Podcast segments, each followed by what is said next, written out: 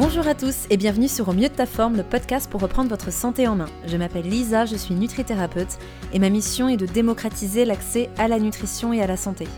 À travers mes différents épisodes, je vous aide à démêler le vrai du faux en vous partageant mon expérience, des interviews d'experts, des conseils naturels et nutritionnels et ma vision globale de l'humain et de son environnement. Pourquoi? Car je pense que c'est en apprenant et en vous redonnant le pouvoir sur votre santé que vous pourrez vivre votre vie pleinement et réaliser ce pourquoi vous êtes là. Aujourd'hui, je suis avec Emeline. Emeline m'a contactée pour vous parler d'alopécie, vous parler de perte de cheveux. C'est une problématique qui touche de plus en plus de femmes aujourd'hui. C'est une problématique qui est assez tabou, qui est même très tabou. Et euh, justement, Emeline, elle a un désir aujourd'hui d'enlever ce tabou-là parce que euh, en a souffert et elle n'en a pas parlé pendant des années. Donc, on va vous parler de son histoire, de son parcours, de, des solutions qu'elle a trouvées pour, euh, pour vivre avec l'alopécie. On va essayer aussi de, de comprendre ben, d'un point de vue nutritionnel qu'est-ce qu'on peut faire quand il y a des pertes de cheveux. Et puis, bien sûr, on va voir l'aspect un petit peu plus symbolique, mettre du sens aussi sur cette pathologie. Bonjour Emeline. Bonjour Lisa. Merci d'être sur le podcast avec moi aujourd'hui pour parler d'une d'une bah, d'une thématique aussi passionnante et aussi problématique hein, en même temps et difficile à vivre pour beaucoup de femmes qui est l'alopécie, la perte de cheveux. Tout à fait. Merci pour ton invitation et c'est chouette de donner cet espace-là de parole parce que euh, l'alopécie, ça touche ou ça touchera une femme sur quatre et on n'en parle pas. Euh, les médias n'en parlent jamais et les femmes qui en souffrent euh, vivent ça avec beaucoup de, honte. C'est vraiment la première émotion qu'on ressent quand on souffre d'alopécie. Et souvent, donc, la vivent dans le plus grand secret et avec beaucoup de culpabilité. Et ça ne devrait pas. Et ça ne devrait pas, je suis bien d'accord avec toi. C'est vrai que tu m'as contacté pour, en faire un podcast parce que tu avais justement envie de, de, lever ce tabou. Euh, tu as une histoire euh, très particulière et, très forte euh, depuis des années maintenant que l'alopécie. Est-ce que tu es d'accord de nous partager un petit peu ton parcours? Bien sûr, ça peut en aider d'autres. Donc moi, je souffre d'alopécie depuis l'âge de 17 ans. Aujourd'hui, j'ai 35 ans. Euh, ça a commencé, comme ça commence à peu près pour toutes, enfin, quand il s'agit d'une alopécie androgénique, c'est-à-dire que moi, aujourd'hui, j'ai toujours des cheveux, mais j'en ai peu pas suffisamment pour sortir comme ça. En tout cas, moi, je ne m'assume pas de cette façon-là. Et l'alopécie androgénique, ça commence en général par une, euh, une perte progressive, en tout cas un cheveu qui s'affine, au point que ça devient une obsession. Et ça, c'est vraiment, euh, quand on me demande, est-ce que tu crois que je souffre d'alopécie? Ça, c'est un point, et j'en parle euh, dans mon podcast, c'est pour moi le premier point. L'obsession pour ses cheveux, ça doit alarmer parce que c'est pas normal. On aime tous mmh. nos cheveux quand on est une femme, mais quand on commence à scruter euh, sous la lumière, et là, quand je suis comme ça, sous telle lumière, c'est comment? Et dans la salle de bain, et qu'on se recoiffe, et qu'on regarde avec un miroir derrière, et que ça devient obsessionnel, et qu'on demande à ses proches, est-ce qu'on voit beaucoup mon crâne là? Est-ce que c'est un coup de soleil que j'ai sur la tête? Ça, mmh. c'est pas normal. Et ça, ça dit, il y a quelque chose qui est pas clair, et quand on a l'intuition que c'est pas normal, c'est que ça ne l'est pas. D'accord. Comment, quand est-ce que tu as commencé à consulter pour ça? C'est-à-dire comment c'est arrivé? Donc tu disais que c'est arrivé à 17 ans. Est-ce que ça s'est étalé sur plusieurs mois? Est-ce que ça a été d'un coup? Est-ce qu'il te restait des cheveux ou pas? Tu peux nous donner un peu plus de, détails sur comment ça s'est euh, manifesté dans ton cas? Ouais, donc en fait, euh, c'était euh, vraiment progressif. Enfin, je voyais quand je me lavais les cheveux, j'avais beaucoup de cheveux dans la main. Mmh je voyais aussi des trous qui commençaient, comme j'avais pas vraiment une masse de cheveux, quoi. J'avais les cheveux très fins, j'en ai jamais eu énormément, mais c'était normal jusqu'à un certain temps. Et puis l'arrêt sur le dessus de la tête a commencé un peu à s'élargir. J'avais ce qui commençait. Au départ, je parlais d'un épi au niveau du, du vertex à l'arrière. Mmh Et puis finalement, euh, l'épi, euh, je me suis rendu compte que c'était un trou, quoi, de plus en mmh plus. Donc euh, ça, ça me semblait pas normal. Donc j'ai commencé, je, je suis allée voir comme tout le monde d'abord mon généraliste pour lui en parler qui m'a orientée vers un dermato.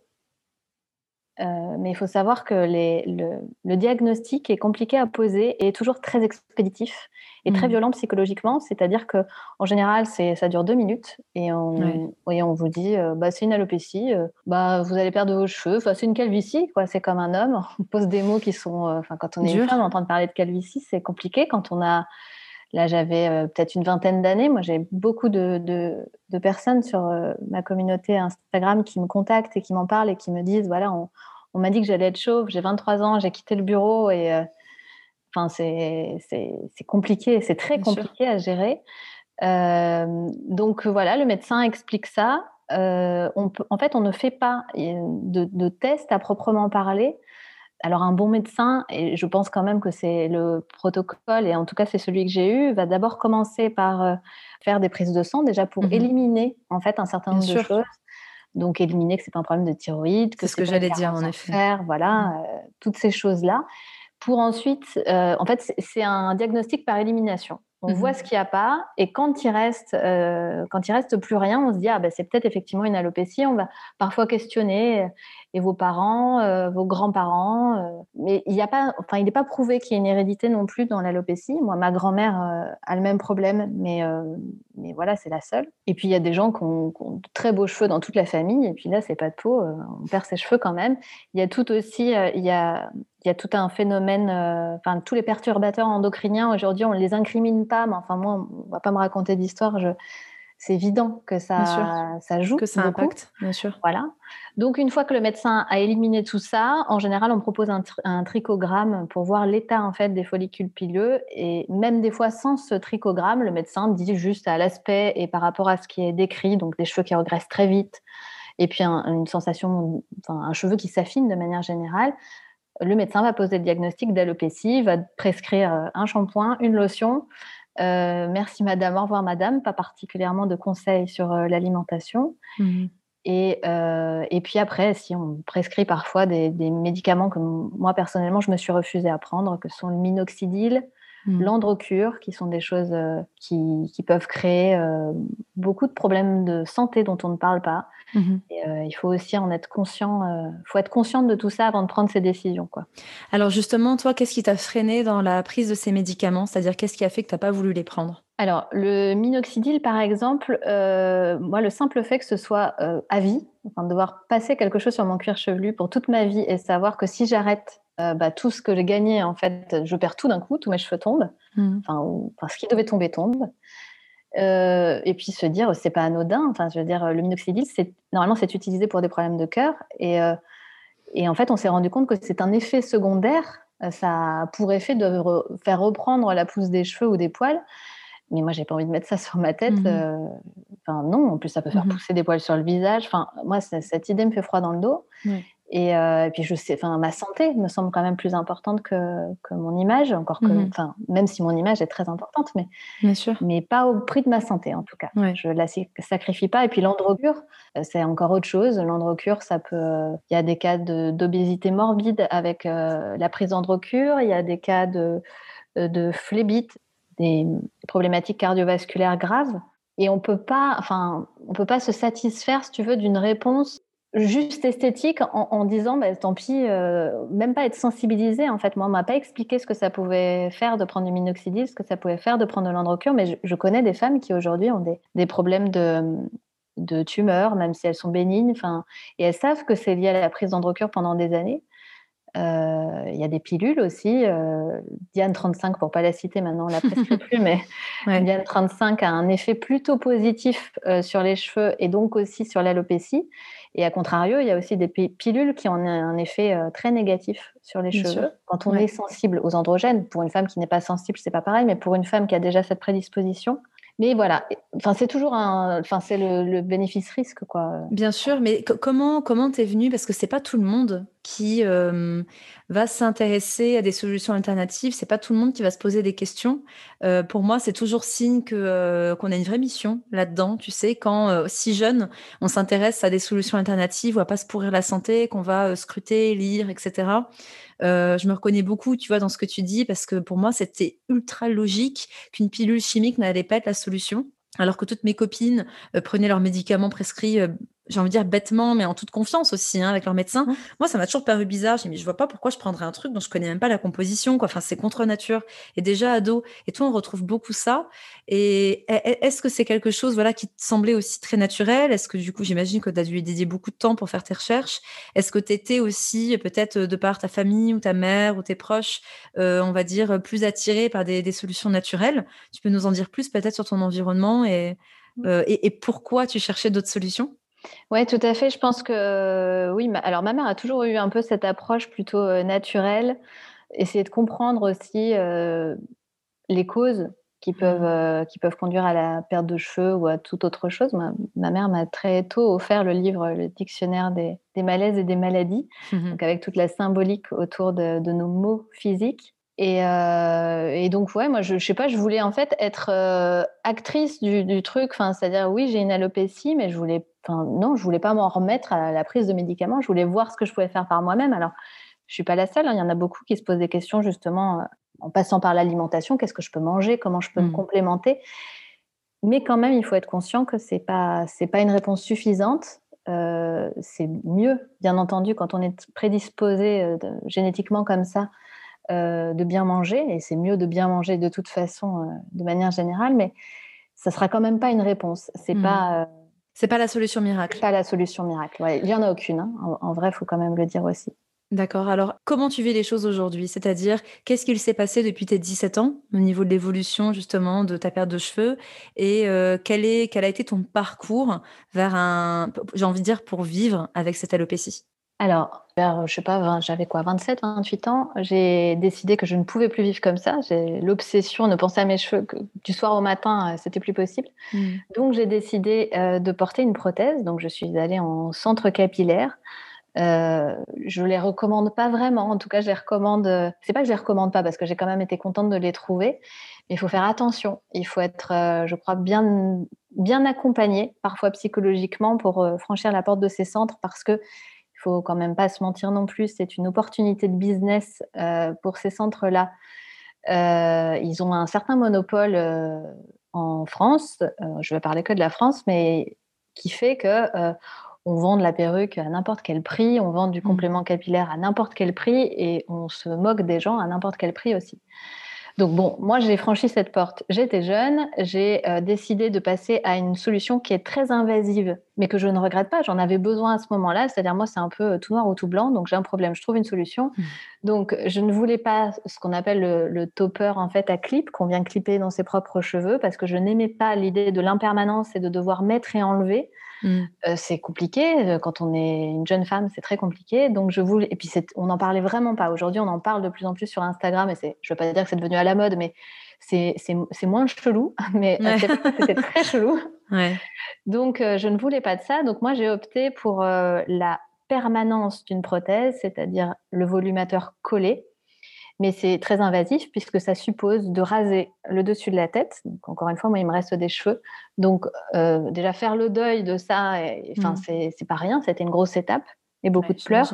J'imagine. Donc, raser le dessus de la tête pour venir ensuite, on, euh, la prothésiste, le ou la prothésiste vient faire un moulage en fait de, de la tête du patient, de la, du client, on va dire plutôt. Le patient, c'est pas juste du client. Et ensuite, euh, on vient coller en fait les, cheveux qui ont été faits spécialement, etc. Et ensuite, on va changer la prothèse, euh, voilà, à échéance régulière. Euh, donc moi, j'ai opté pour ça, pensant que ce serait mieux. C'est ce qu'on m'a vendu, que du coup, j'aurais toujours des cheveux, etc. Mais il y a plein de contraintes. Et ça, ça m'oppressait en fait les années passant. J'étais très dépendante en fait de ma prothésiste. Je mmh. Je pouvais pas, par exemple, tu vois, toi, tu as vécu à, Bali. Moi, je pouvais pas me dire, vas-y, je me casse trois mois, je vais, je vais vivre ma vie à Bali et je reviendrai. Ben non, parce qu'il fallait que je pense quand même, je vais faire comment pour mes cheveux? Je suis pas autonome. Ça me, voilà, je, veux être maître de ma vie, de mes choix et je veux pas dépendre euh, de mes cheveux, quoi. Parce que pour la toute petite parenthèse, pour les personnes qui pourraient être intéressées par cette alternative, euh, ça nécessite de voir ta prothésiste tous les mois ou tous les deux mois? Comment ça se passe? Tous les mois, c'est ça? Tous les mois. Tous les mois, ouais. Et encore, moi, c'était pire que ça. Mais là, pour le coup, c'est la faute à pas de chance. C'est pas le cas de tout le monde, mais moi, je ne pouvais pas faire les shampoings, euh, l'entretien en fait toutes les semaines chez moi parce que j'avais une problématique de décollement au contact de l'eau. Donc, j'avais très peur. Ah donc, du coup, j'allais euh, au salon pour qu'elle me fasse le shampoing. Donc, j'avais même plus ce plaisir de me laver les cheveux chez moi, euh, ce qui m'a beaucoup manqué. Et ça, c'est un plaisir que, je, que je ne m'enlèverai plus aujourd'hui. Autre parenthèse, mais c'est important aussi de se le dire. Ouais, on en parlera, ouais, en effet. Et, euh, et donc, euh, donc, cette solution ne me convenait plus du tout. Mm. Et pendant le premier confinement, c'est marrant parce que je crois que je l'ai senti venir en fait. C'est-à-dire que ça faisait plusieurs mois que je lui disais, mais tu te rends compte, il y a un problème. Les cheveux viennent majoritairement de Chine. Je lui disais, s'il y a un problème et que les cheveux sont plus acheminés jusqu'à la France, je fais comment et comment font tous les porteurs? Elle me disait, t'es complètement parano, Emeline, c'est pas près d'arriver et tout. Eh ben, et voilà, voilà. Parce qu'aujourd'hui, tu as quel âge? 35 ans. 35 ans. Donc en fait, il y a vraiment eu, euh, voilà, étape par étape, déjà de 17 ans à 27 ans, toute cette partie où tu t'es renseigné, où tu as trouvé euh, euh, voilà, les prothèses. Et puis ensuite, il y a tout un chemin de tes 27 ans jusqu'à aujourd'hui, en fait. Ouais, exactement. Je, n'aurais pas été prête, en fait, à 17 ans. on m'avait dit, tu devras porter une perruque. Avec autant de tact que ça, un homme m'avait dit, bah, de toute façon, tu devras porter une perruque. Bon, évidemment, j'étais très en colère à la sortie de ce rendez-vous. Je, pense que je l'ai traité de con en sortant et ça me semble logique parce qu'on ne dit pas des choses comme ça. C'est clair. Mais, euh, mais, en tout cas, aujourd'hui, je dois me rendre à l'évidence. Oui, je, moi, j'ai envie de porter une perruque. Il y a d'autres femmes qui mm. font d'autres choix. Mais, euh, mais j'étais pas prête en tout cas à 27 ans. C'est pour ça que je crache pas dans la soupe non plus. Hein. Le volumateur collé a été une bonne option pour moi à ce moment-là. Euh, il faut bien comprendre, et, et c'est aussi ce vers quoi je veux accompagner les femmes, les aider à déterminer pour elle-même, en fonction de ce qui est important pour elle, hmm. la meilleure solution. Il n'y a pas de solution idéale, toutes ont des inconvénients, mais il y a la solution idéale en fonction de qui on est et de ce dont on a besoin là, hmm. maintenant, à l'instant T. Donc faut, et c'est pas toujours simple de le repérer soi-même. C'est bien d'être accompagné pour ça. Et donc, bah, du coup, j'ai fait un peu ce cheminement là personnel où je me suis dit bon, bah, le volumateur collé, c'est plus pour moi. Et donc, bah, pour le premier confinement, j'étais prête. Et, euh, et, puis, bah, de toute façon, j'ai pas eu le choix. Hein. Puisqu'on était confinés, j'ai dû enlever euh, ma prothèse euh, toute seule chez moi.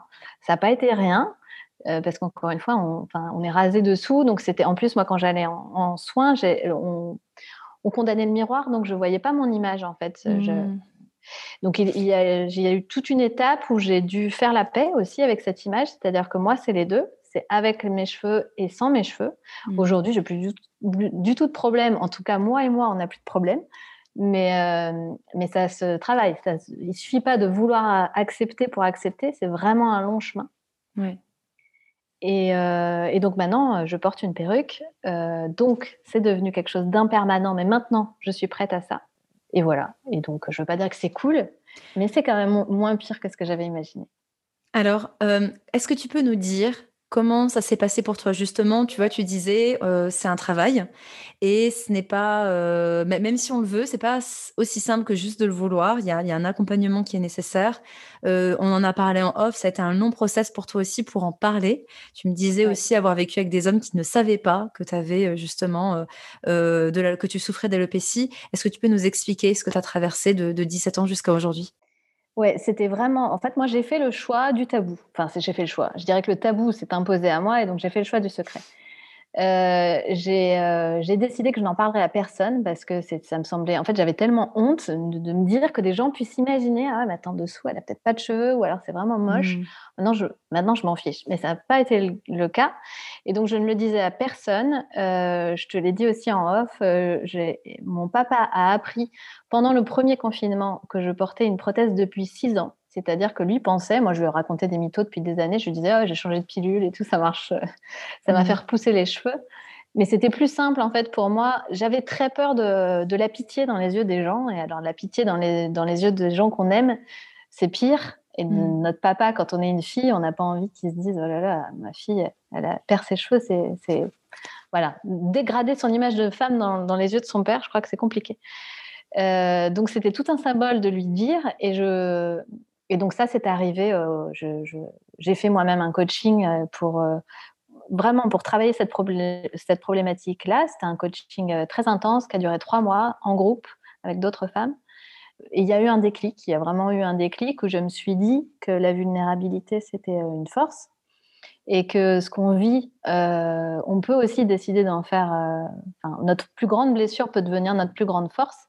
Et c'est le parti que j'ai choisi que j'ai choisi aujourd'hui.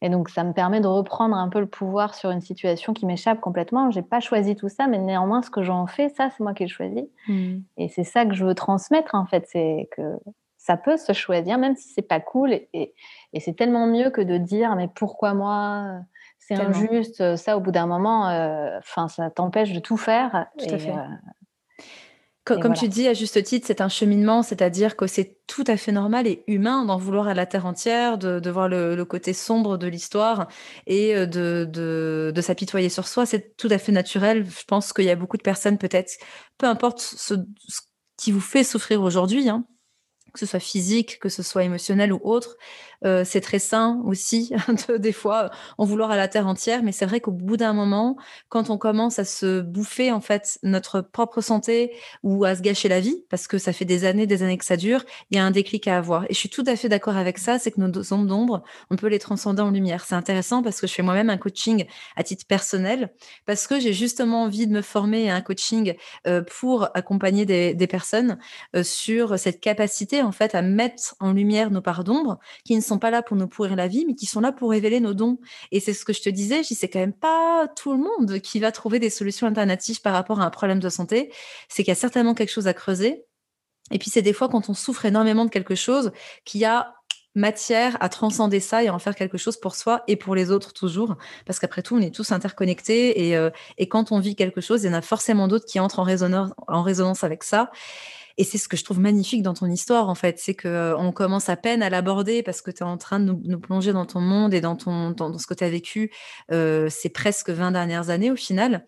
Mais c'est magnifique. Euh, déjà, franchement, quand on te voit, tu es magnifique. Enfin, je veux dire, moi, y a, tu m'aurais dit, tu m'aurais pas dit que voilà que ce n'était pas tes cheveux, j'aurais rien vu. Et puis tu rayonnes et on voit que tu es ultra aligné avec ce que tu es en train de, de, faire et que tu as réussi à transcender quelque chose qui t'a peut-être pourri la vie pendant des années, mais qu'aujourd'hui, ça apporte une valeur énorme à, énormément de femmes.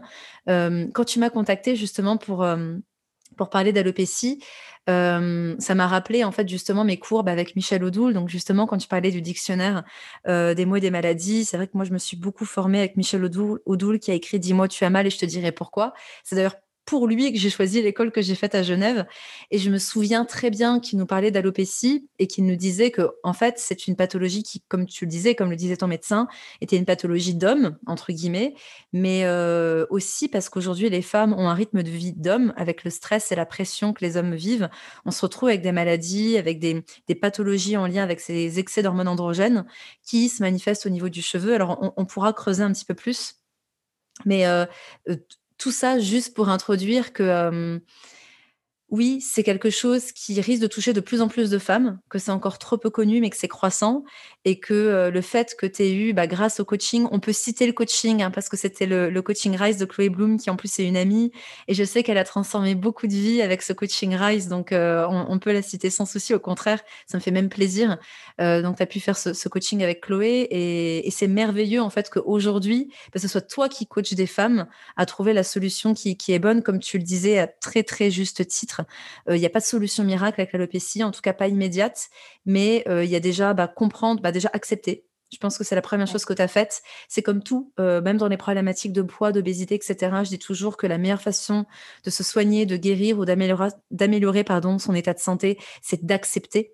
On ne peut pas, ne serait-ce que dans la perte de poids, dire j'ai perdu 20 kilos si on n'accepte pas son poids d'aujourd'hui. Euh, si on dit je fais 90 kilos alors que j'en fais 98, ça ne marche pas en fait. Il y a vraiment un travail d'acceptation et tu l'expliques très bien et on voit qu'il y a eu tout ce, tout ce process qui a été fait. Et puis ensuite, c'est OK, quelles, sont, quelles solutions sont les mieux pour moi? Et puis après, on va pouvoir travailler sur tous les plans et euh, c'est là euh, où je veux t'amener aussi parce que c'est vrai que quand on a parlé podcast, on s'est tout de suite dit que ce serait bien de parler un petit peu ben, nutrition, nutriments, etc. Et si tu veux, on peut commencer ça. Et puis après, je pense que, enfin pour moi, c'est juste euh, euh, la base. Quand on parle d'alopécie, c'est de mettre du sens sur l'alopécie. Elle est essayer de comprendre que nous dit le corps à travers l'alopécie. Et puis là aussi, on a pu voir que ben, ton histoire, et en particulier ton histoire familiale, nous aide à comprendre aussi cette pathologie. Donc, si tu es d'accord d'en parler, on, pourra en parler dans, ce podcast. avant d'aller plus sur l'aspect transgénérationnel, symbolique, toi, de ton côté, qu'est-ce que tu as mis en place au niveau hygiène de vie pour, pour soigner ou en tout cas éviter d'aggraver ton alopécie? Alors, écoute, je vais te dire, je peux pas dire que j'ai une alimentation qui soit idéale, mais euh, j'essaye en tout cas de bien manger et de mieux en mieux, puisque je suis aussi euh, membre de l'académie IG1. tu es partout. je suis partout, je suis sur tous les fronts. Très bien. Euh, et, c'est très chouette et j'apprends plein de choses. Mais j'ai toujours essayé de faire le maximum pour ma santé, respecter mon corps et tout ça. Mais on sait tous que c'est pas toujours facile et que suivant les moments de la vie, on y arrive plus ou moins bien. Mhm, tout à fait. Mais en tout cas, euh, j'en reviens finalement toujours à cette euh, fameuse acceptation. Mais en fait, quand tu, en, en acceptant, je me suis rendu compte que je je me libère de l'espace pour faire d'autres choses. Donc, par exemple, pour me former, pour me. je libère de l'espace mental et du coup, je, ça me permet de m'intéresser à d'autres choses, de mettre mon énergie sur autre chose. Et euh, mais ça, ça n'est possible encore une fois que parce que aujourd'hui, ça ne prend pas toute ma tête. Mmh. Euh, donc j'ai tout, j'ai plein de choses à apprendre encore sur l'alimentation et, je euh, je suis pas très au point, mais en tout cas, je suis, j'ai grandi dans une famille aussi où on, cuisine, on n'achète pas du préparé. Enfin, je dirais que j'ai quelques bases, donc des choses que je fais assez naturellement mais c'est toujours très perfectible. Hein. Mais aujourd'hui, je ne prends pas de compléments alimentaires. Je...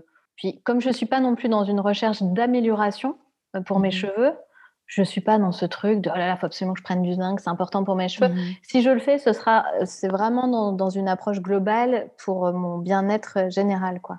Ouais, mais alors tu, tu, tu dis tout en fait en disant ça parce que j'insiste beaucoup. Alors je pense que je sais pas où tu en es par exemple dans la formation NG1, mais c'est vrai que c'est au fur et à mesure des modules des choses qu'on approfondit beaucoup.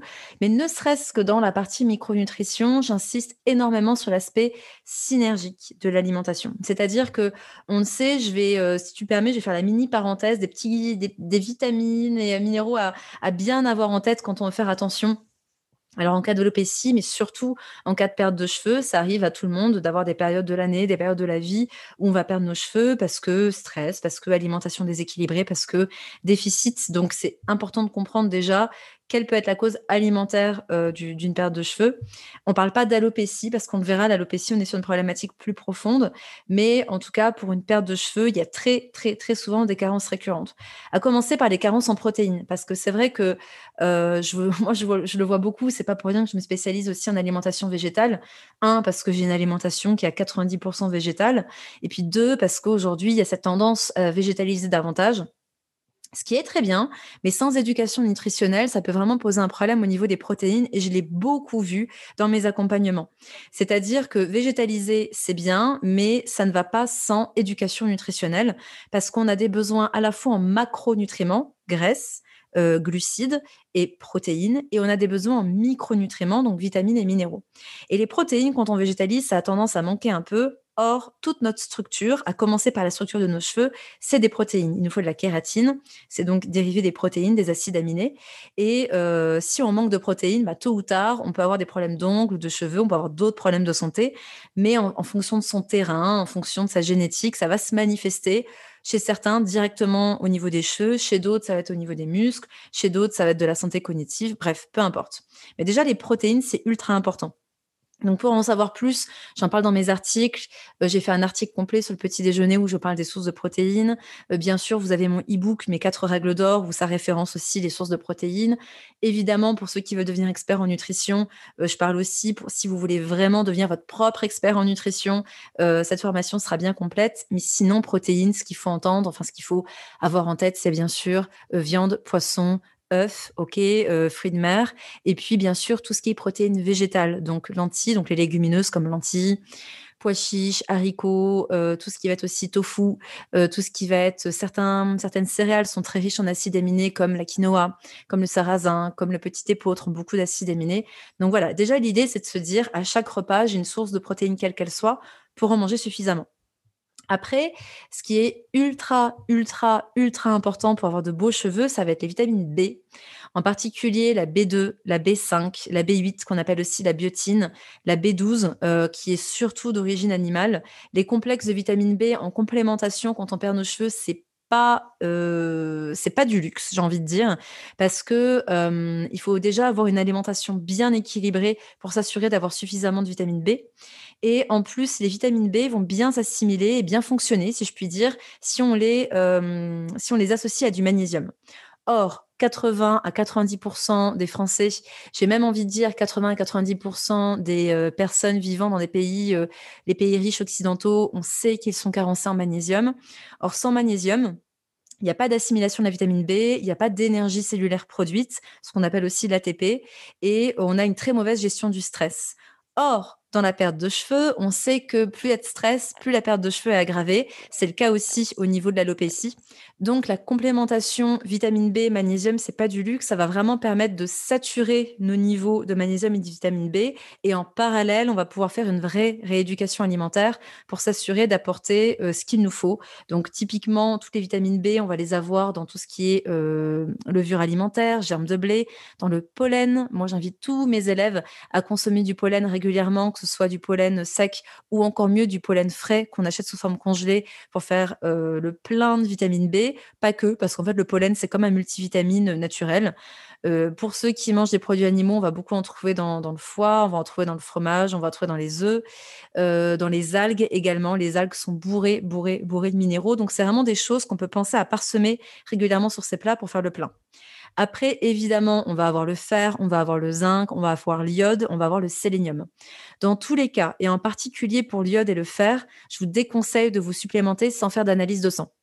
Donc ça, c'est hyper, hyper important parce que l'iode, c'est vraiment un dosage euh, extrêmement précis qu'il faut avoir. Il faut s'assurer de ne pas trop en consommer pour éviter de détraquer la thyroïde. Et le fer, consommé en excès, c'est pro-oxydant pro-oxydant, pardon, pro-inflammatoire. Donc, dans tous les cas, c'est pour ça que je ne vais pas en parler plus dans ce podcast. Je vous invite avant tout à voir votre médecin, à vous faire prescrire des analyses pour vous assurer euh, de vos taux en fer, en iode, parce que ça ne sert à rien de se supplémenter si vous n'en manquez pas. Et puis, par contre, là, si vous en manquez, vous pourrez avoir une prescription euh, personnalisée. Idem pour le zinc et le sélénium, c'est deux éléments qui sont extrêmement importants d'avoir pour la santé des cheveux, mais même des fanères en général, pour l'immunité également. Le sélénium aussi extrêmement important pour la protection antioxydante. Donc le zinc, alors pour les végétariens, moi je leur dis souvent que si les végétariens ou les végétaliens mangeaient deux huîtres euh, régulièrement, ils auraient 100% de leurs apports journaliers en zinc. Donc rien qu'avec des huîtres ou avec euh, des fruits de mer, on a beaucoup de zinc. On va retrouver, on va avoir 100% des apports journaliers dans 100 grammes de germes de blé, dans 100 grammes de bœuf, dans 300 grammes de lupin, par exemple. Et puis bah, le zinc, ce qu'il faut avoir bien en tête, c'est qu'il rentre dans la composition de la kératine qui euh, compose notre cheveu. Donc, on ne peut pas avoir de beaux cheveux si on manque de zinc. Et contrairement à ce qu'on croit, quand on est végétarien, végétalien, on a plus tendance à manquer de zinc que de fer ou euh, d'iode ou euh, de certaines vitamines qu'on va beaucoup trouver, comme la vitamine A, la vitamine D, qu'on va beaucoup aussi trouver dans les produits animaux. Très souvent, on dit euh, végétarien, on se dit mince, manque de calcium ou manque de fer il euh, n'y a pas plus faux, j'ai envie de dire. Certes, il faut être vigilant, mais si on a une bonne assimilation au niveau digestif et si on fait attention à nos apports nutritionnels, qu'on a une bonne alimentation, il n'y a pas trop trop de soucis à se faire. Par contre, pour le zinc, c'est beaucoup plus compliqué. Pourquoi? Parce que euh, les aliments qui apportent du zinc en quantité suffisante, c'est surtout des produits animaux. C'est pourquoi moi, je suis plus pour un végétalisme raisonné, c'est-à-dire pour les personnes végétaliennes, c'est soit de manger de temps en temps quelques produits animaux comme les œufs, par exemple, comme les huîtres ou les fruits de mer, ou alors, quoi qu'il arrive, de se complémenter en zinc, parce que c'est vraiment un micronutriment qu'on a, a tendance à ne pas du tout consommer suffisamment quand on est végétarien et surtout végétalien. Et puis le sélénium, alors là par contre c'est assez simple. Avec deux noix du Brésil, vous avez 100% des apports journaliers tous les jours. Pareil, vous en trouvez dans les algues, vous en trouvez dans les poissons, vous en trouvez dans le jaune d'œuf. il y a énormément de sources de sélénium. Donc là, c'est un petit peu moins problématique. Voilà, ça vous donne un peu un aperçu déjà général de ce qu'il faut faire pour, de ce qu'il faut consommer, ce qu'il faut manger et des nutriments extrêmement importants pour la santé des cheveux. Je ne sais pas si tu avais déjà euh, vu cette partie-là dans, euh, dans IG1, Emeline, ou pas? Oui, je l'ai vue, mais, mais là, quand je t'écoute, je me dis, faut que je reprenne. De toute façon, je vais reprendre depuis le début. J'ai fait une pause trop longue là avec Noël. Je vais reprendre euh, pour vraiment que les choses soient intégrées et acquises.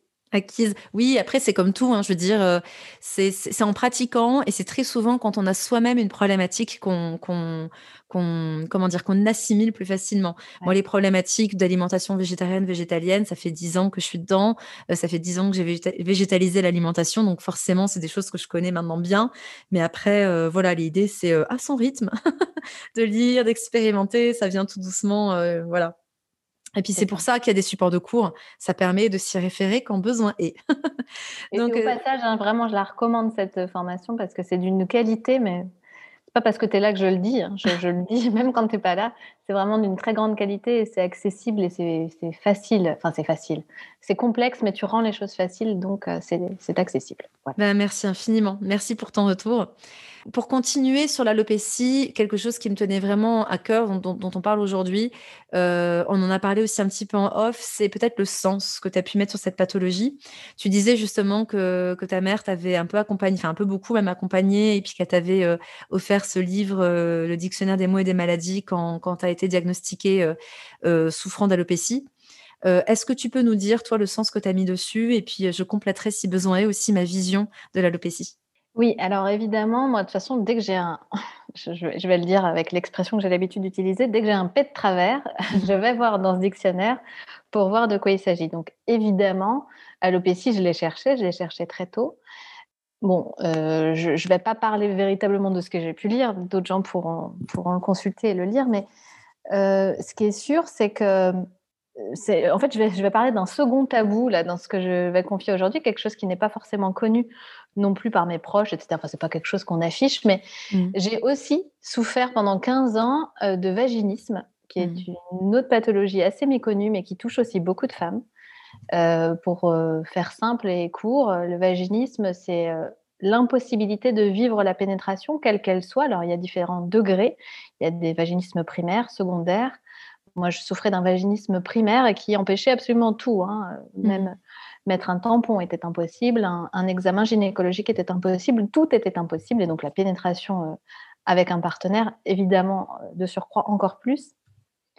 Et alors, le lien que je fais avec tout ça, c'est que quand j'étais gamine, en fait, mais, il y avait vraiment une peur. Les femmes de ma famille, mes grands-mères, ma mère, me parlait très souvent, me mettait en garde en fait contre l'enlèvement, contre le viol, euh, tellement bien que j'avais euh, développé cette croyance qu'on ne pouvait pas être une femme mmh. euh, sans vivre le viol. Voilà, tôt ou mmh. tard, que je devrais y passer.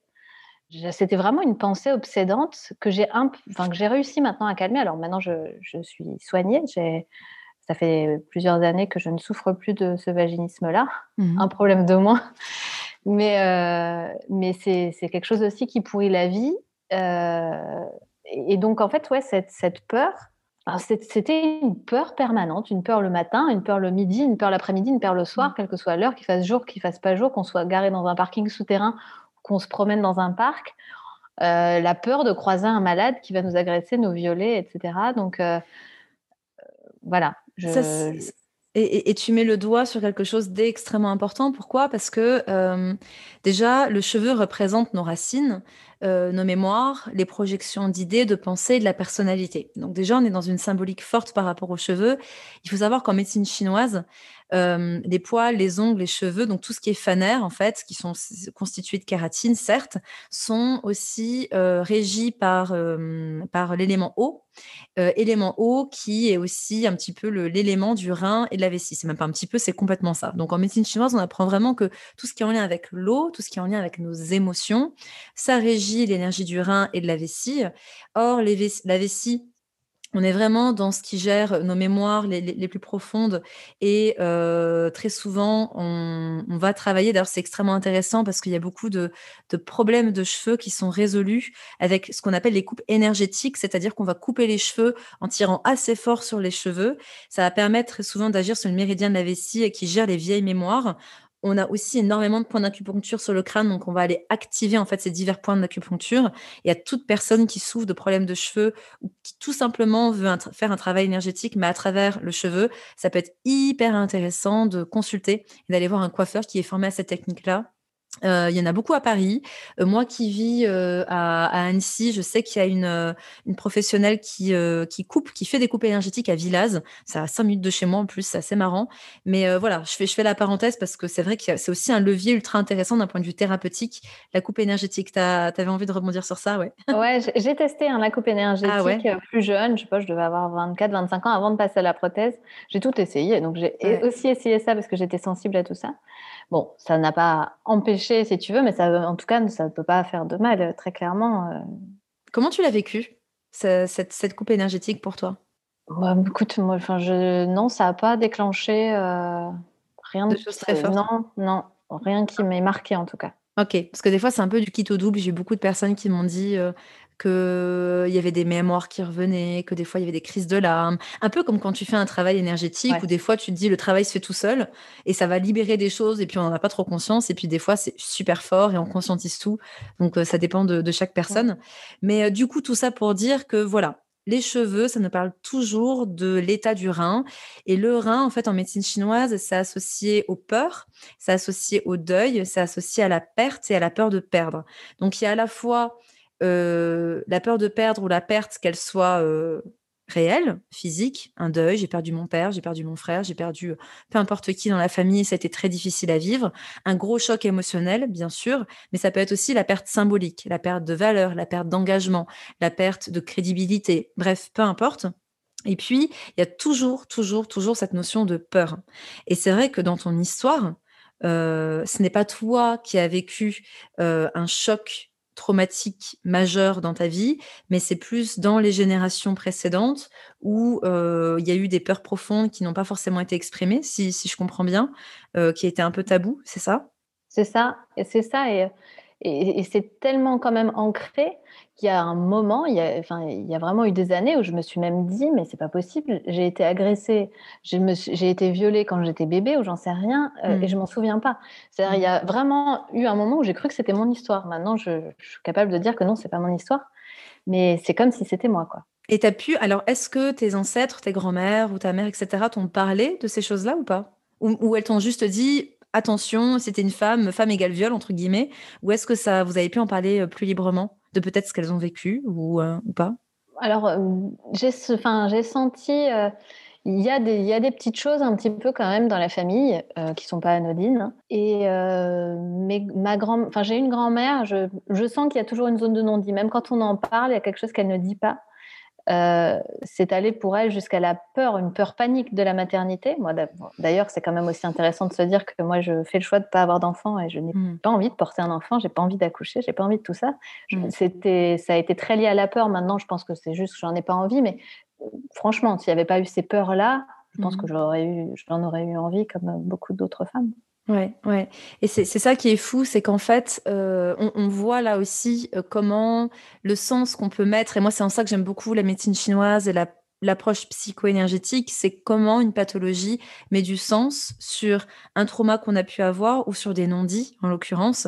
Euh, on dit très souvent que tout ce qui ne s'exprime pas s'imprime. Donc, dès qu'il y a tabou, dès qu'il y a non-dit, ben, forcément, ça va se manifester d'une manière ou d'une autre, en fait. Et c'est pas toujours systématique. on dirait que la manière dont je le dis, c'est toujours systématique, c'est pas toujours comme ça. Mais c'est vrai que dans ton histoire, on est quand même dans quelque chose de flagrant où euh, il y a eu des certainement des non-dits par rapport à certains traumas. En plus, quand on touche à la sphère du rein, de la vessie, on est vraiment dans l'aspect transgénérationnel, c'est-à-dire mes racines, donc mes racines à moi, mais aussi mes racines, mes ancêtres. Et au final, il y a vraiment toujours un, il y a, quelque chose à travailler sur le plan transgénérationnel. Et c'est vrai que pour euh, l'avoir euh, souvent vu aussi euh, en consultation, c'est même pas souvent, c'est, mais c'est quasiment systématique. On le voit en consultation quand il y a des non-dits, peu importe le trauma, ça se répercute sur souvent non pas la deuxième et la troisième génération comme si ça sautait les générations. Et les thérapeutes euh, qui veulent en parler sur ce podcast, qui sont thérapeutes en, transgénérationnel, n'hésitez pas, je vous accueille bras ouverts parce qu'il y a énormément de choses à, partager parce que c'est vraiment quelque chose qu'on ne fait pas du tout aujourd'hui. Or, il n'y a pas de thérapie holistique, selon moi, si on ne va pas à un moment donné chercher ce qui se passe au niveau transgénérationnel. C'est-à-dire que quand il y a une pathologie physique, qui s'exprime en tout cas dans le corps physique. Soit parce que mauvaise hygiène de vie, soit parce que perturbateur endocrinien, parce que dérèglement hormonal, parce que trop de stress, parce qu'on retrouve ça, bien sûr, même dans l'alopécie. Qu'est-ce que je mange euh, Quels sont les perturbateurs endocriniens Quel est mon niveau de stress L'excès d'hormones androgènes évidemment, il y a de ça. Mais quand on a tout fait sur le plan physique, qu'est-ce qui se passe au niveau énergétique, au niveau émotionnel, au niveau mental, au niveau spirituel Et qu'est-ce qui se passe dans la lignée? Et selon moi, peu importe la pathologie qui nous fait souffrir, il faut travailler sur tous ces plans-là. Et j'ai envie de dire à toutes les femmes qui souffrent d'alopécie, encore plus. Pourquoi? Parce qu'on va vraiment être dans cette dynamique du rein, dans cette dynamique des peurs, de la perte. Donc, est-ce que moi, j'ai vécu quelque chose ou est-ce que dans ma lignée, il y a eu quelque chose de la sorte? Est-ce que ça a été dit ou quelque chose de complètement tabou qui fait que chez mon ancêtre ou chez moi, ça va se manifester parce que tout ce qui ne s'exprime pas s'imprime. Et puis, comment est-ce que je peux libérer les lignées à venir de ça? Et c'est quand même fou qu'on se retrouve aujourd'hui avec une petite Emeline qui nous fait une vaginite parce qu'on lui parle de viol depuis qu'elle est gamine, qui nous fait en parallèle une alopécie, donc les peurs, les croyances, les mémoires, les ancêtres, etc. La symbolique bon, du cheveu qui est vraiment aussi l'identité. Hein. Le cheveu, on est vraiment dans l'identité, on est dans des fanères qui sont chez la femme aussi des outils de séduction. Donc il y a aussi tout ce rapport au féminin, au yin, etc. Et puis, euh, ouais, et en plus de ça, on a, on a tout qui est corroboré. Et en plus, tu ne veux pas d'enfant. Donc comme ça, au moins, tu es sûr que le truc, il est coupé. Il n'y aura plus de transmission dans les lignes à venir. Tu as coupé le Tu as porté le fardeau de c'est bon, moi les gars, j'assume. Vous inquiétez pas, euh, je vais libérer tout le monde de ça. Il n'y aura plus d'histoire euh, de, de, ce style.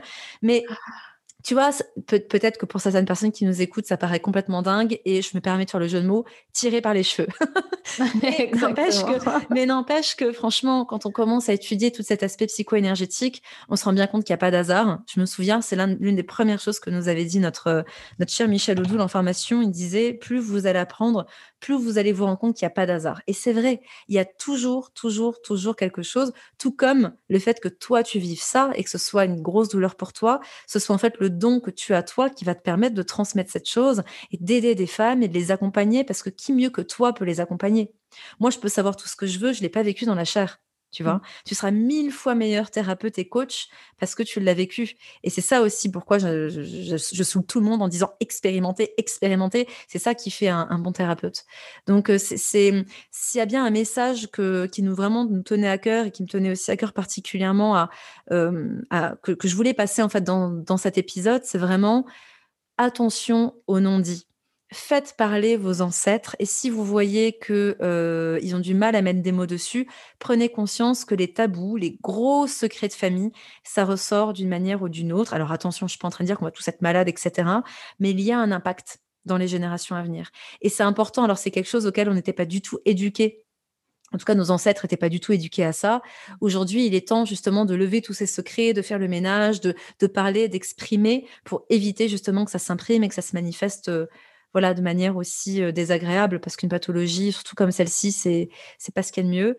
Et, et aussi, certes, il y a toujours des explications extrêmement tangibles, extrêmement scientifiques. On va nous parler d'hormones androgènes, on va nous parler d'excès de cortisol, on va nous parler, parler de déficit en certains nutriments, de stress chronique, bref, peu importe. Oui, de perturbateurs endocriniens, de chimie qu'on se met sur le crâne, bien sûr.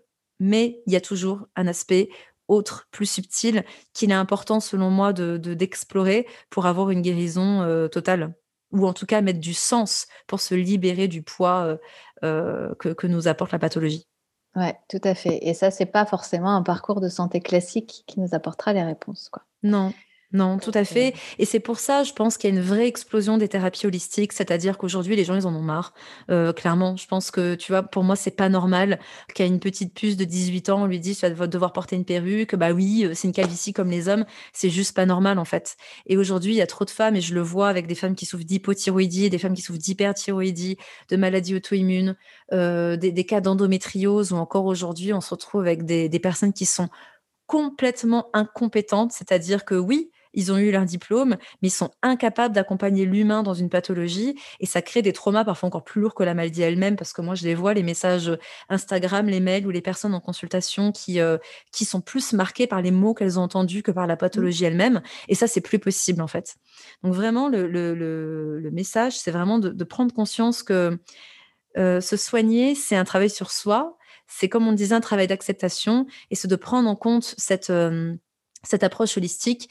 Et c'est pourquoi, pour moi, tout praticien de santé, toute personne passionnée par l'humain est, euh, est excellent thérapeute et va s'imprégner en fait dans un processus de guérison. C'est pourquoi aujourd'hui, je pense que d'aller voir son médecin, ça ne suffit pas. On va aller voir son médecin pour poser un diagnostic et pour avoir des analyses. Puis on va voir son naturopathe pour avoir une bonne hygiène de vie et son kinésiologue pour comprendre l'aspect émotionnel et son acupuncteur pour l'aspect euh, énergétique. Et c'est un travail à faire. Euh, à son rythme. Il n'y a pas, il a pas d'urgence, mais qui pour moi est essentiel parce qu'à un moment donné, euh, sinon il nous manque une pièce du puzzle, quoi, tout simplement. Exactement. Et j'ajouterais à tout ça que, enfin, on peut pas, on peut pas voir la lumière chez soi si on refuse d'aller explorer un peu l'obscurité. Et l'obscurité, bah, ça peut être ce qu'on a vécu, ce qu'on sent comme étant présent, même si on n'arrive pas à mettre de mots dessus ou si on n'a pas de souvenir de ça, parce qu'effectivement, c'est ce que tu as dit, ça peut être transgénérationnel. Mmh.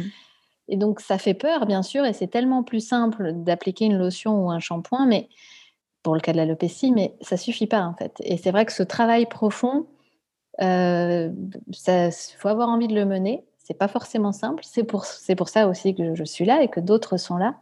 C'est pour tenir la main, en tout cas, en ce qui me concerne, sur un chemin que j'ai déjà emprunté, euh, qui n'a pas été simple, mais je sais que si moi je peux le faire, tout le monde peut le faire. Mmh.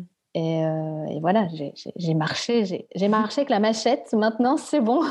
Il n'y a plus les grandes herbes et on se fera pas mal en fait en marchant dessus. Donc, euh, c'est ça, tu as débroussaillé le chemin pour euh, des milliers de femmes, j'en suis sûre. Tu me fais beaucoup penser à Peggy, Peggy Favès, que j'ai interviewé aussi sur ce podcast, qui a, qui a beaucoup souffert d'endométriose, qui s'est complètement soignée d'endométriose et qui, comme toi, a débroussaillé le chemin pour aujourd'hui guider plein de femmes. Et c'est tellement beau, en fait tellement beau, tellement inspirant et c'est vraiment des messages d'espoir que vous donnez. Donc en, ça, c'est merveilleux. Toujours en plus avec cette approche holistique parce qu'à un moment donné, il n'y a pas de secret. C'est en travaillant sur tous les plans de, l'humain qu'on peut, euh, qu'on peut retrouver l'humain originel qu'on est et pleinement épanoui. Et pour terminer ce podcast, comment tu te sens aujourd'hui? Euh, Je me sens libérée en fait aujourd'hui. Enfin, c'est-à-dire euh, je, vis ma vie, euh, que ce soit avec une perruque, que ce soit peut-être demain avec un foulard, ça m'angoisse plus. J'ai plus déjà ce besoin de, contrôle, surtout. Mmh. Donc mmh. j'accepte de lâcher, j'accepte de ne pas avoir de certitude. Euh, donc forcément, tu te, sens, tu te sens libéré, tu te sens disponible pour des choses euh, vachement plus plaisantes et qui, qui, remplissent beaucoup plus. Mmh. Et, et j'ai envie d'ajouter par rapport à ce qu'on a dit là, notamment sur les professionnels et sur euh, l'approche de ces professionnels, ça fait partie aussi des projets que j'ai. J'ai envie d'accompagner les professionnels et de les former sur la bonne approche parce que euh, on peut briser la vie d'une femme, on peut, on peut être on peut prononcer le mot comme tu as dit qui va faire qu'une femme, et j'en entends, il y en a qui me confient ça, qui disent Moi, je ne rencontrerai plus aucun homme. Ma vie amoureuse c'est terminé, voire je préfère mourir que vivre ça. On peut, enfin, je, oui, entre guillemets, ce ne sont que des cheveux. Et attention, c'est la pire phrase, la pire chose qu'on puisse dire à une femme qui souffre d'alopécie. Bien, sûr, ce ne sont que des cheveux, mais c'est tout un symbole, les cheveux. Et il y a plein de choses qui peuvent être épargnées à une femme si le coiffeur ne lui dit pas, oh là là, vous n'avez pas beaucoup de cheveux, dites donc. Enfin, si, si en fait ces professionnels pensent pas mal faire quand ils le font, mais il faut pour ça qu'ils comprennent en fait toute cette dimension psychologique et il faut que quelqu'un, peut-être qui l'a vécu, puisse leur expliquer. Ouais. Donc j'ai beaucoup aussi à cœur de, faire ça pour pas que ça détruise des, vies de jeunes filles, euh, moins jeunes filles, mais euh, mmh. voilà. Eh bien, magnifique. Je te souhaite euh, énormément de, réussite et de, et de, passion, mais tu transpires cette passion-là dans la transmission. C'est une magnifique mission là que, que tu portes. Et euh, j'espère que ce podcast va inspirer beaucoup, beaucoup de personnes. Comment, si on veut te contacter, Emeline, comment est-ce qu'on fait? Où est-ce qu'on peut te trouver? Alors, on me trouve sur Instagram. mon compte, c'est Alopecia Sorority. On me trouve sur mon site internet aussi, euh, www.alopeciasorority.com. Mhm. Est-ce que tu peux les plaire euh. juste comme ça on est sûr que tout le monde euh, comprenne bien? Ouais, c'est A-L-O-P-E-C-I-A. Sorority, c'est S-O-R-O-R-I-T-Y. Super. Très bien, merci beaucoup. Voilà. Et puis il y a un guide qui va bientôt arriver. Euh, je pense que j'ai souffert euh, pendant quelques mois là du syndrome de l'imposteur. je me suis dit ah non mais je suis qui pour faire un guide etc. Et puis je l'ai fait lire à une amie qui m'a dit il faut pas que ça reste dans ton ordinateur. Maintenant tu vas te mettre un coup de pied au cul et tu vas le sortir. Donc génial. Il va tu pourras remercier cette amie. Exactement. Et puis tu as ton podcast également. Oui pardon. Oui j'oubliais. J'ai mon podcast aussi qui s'appelle euh, Love is in the air. Ah, super. Et euh, j'essaye de faire des formats assez courts, euh, aussi régulièrement que possible, où j'essaie aussi de désamorcer euh, les principales peurs. Ça démarre par qu'est-ce que l'alopécie androgénétique, comment on pose le diagnostic, etc. Donc, qui sont vraiment les premières questions qu'on se pose. Et puis, j'essaye aussi de dédramatiser, tout en ne disant pas, bien sûr, que c'est pas grave, mais mmh en tout cas, réconforter autant que possible, et par, et par ma voix. J'essaie, mmh je fais en sorte qu'elle soit réconfortante, et par le contenu. Donc, voilà Un beau programme. C'est tout et c'est déjà énorme. Merci infiniment, Emeline, pour ta présence dans, ce podcast, pour cette voix que tu portes. Euh, n'hésitez pas, du coup, à rejoindre Emeline, que ce soit sur son compte Instagram, sur son site internet, à aller écouter son podcast si cette thématique vous intéresse. J'espère que ce podcast vous a plu. Si c'est le cas, n'hésitez pas à le partager, surtout si vous savez que certaines personnes dans votre entourage sont concernées par l'alopécie ou la perte de cheveux. Dans tous les cas, prenez bien soin de vous. Emeline, prends bien soin de toi. Merci Lisa, merci beaucoup et merci de m'avoir permis du coup de briser ce tabou parce que c'est en faisant ça qu'on y participe. Donc merci. Bah écoute, c'était un immense plaisir et euh, je te souhaite beaucoup de réussite et plein de bonheur. À toi. Bye bye. bye. merci beaucoup. Bye bye à tous. J'espère que cet épisode vous a plu. Si oui et si mon podcast vous permet d'opérer des changements pour votre santé, je compte sur vous pour le noter avec 5 étoiles sur Apple Podcast et pour le diffuser auprès de vos proches, car c'est la meilleure manière de soutenir mon travail. Si vous souhaitez aller plus loin, vous pouvez me retrouver tout de suite sur mon compte Instagram Lisa Salis Life, tout attaché, ou sur mon site nutritionénergétique.com. Alors à très vite et comme toujours, prenez bien soin de vous.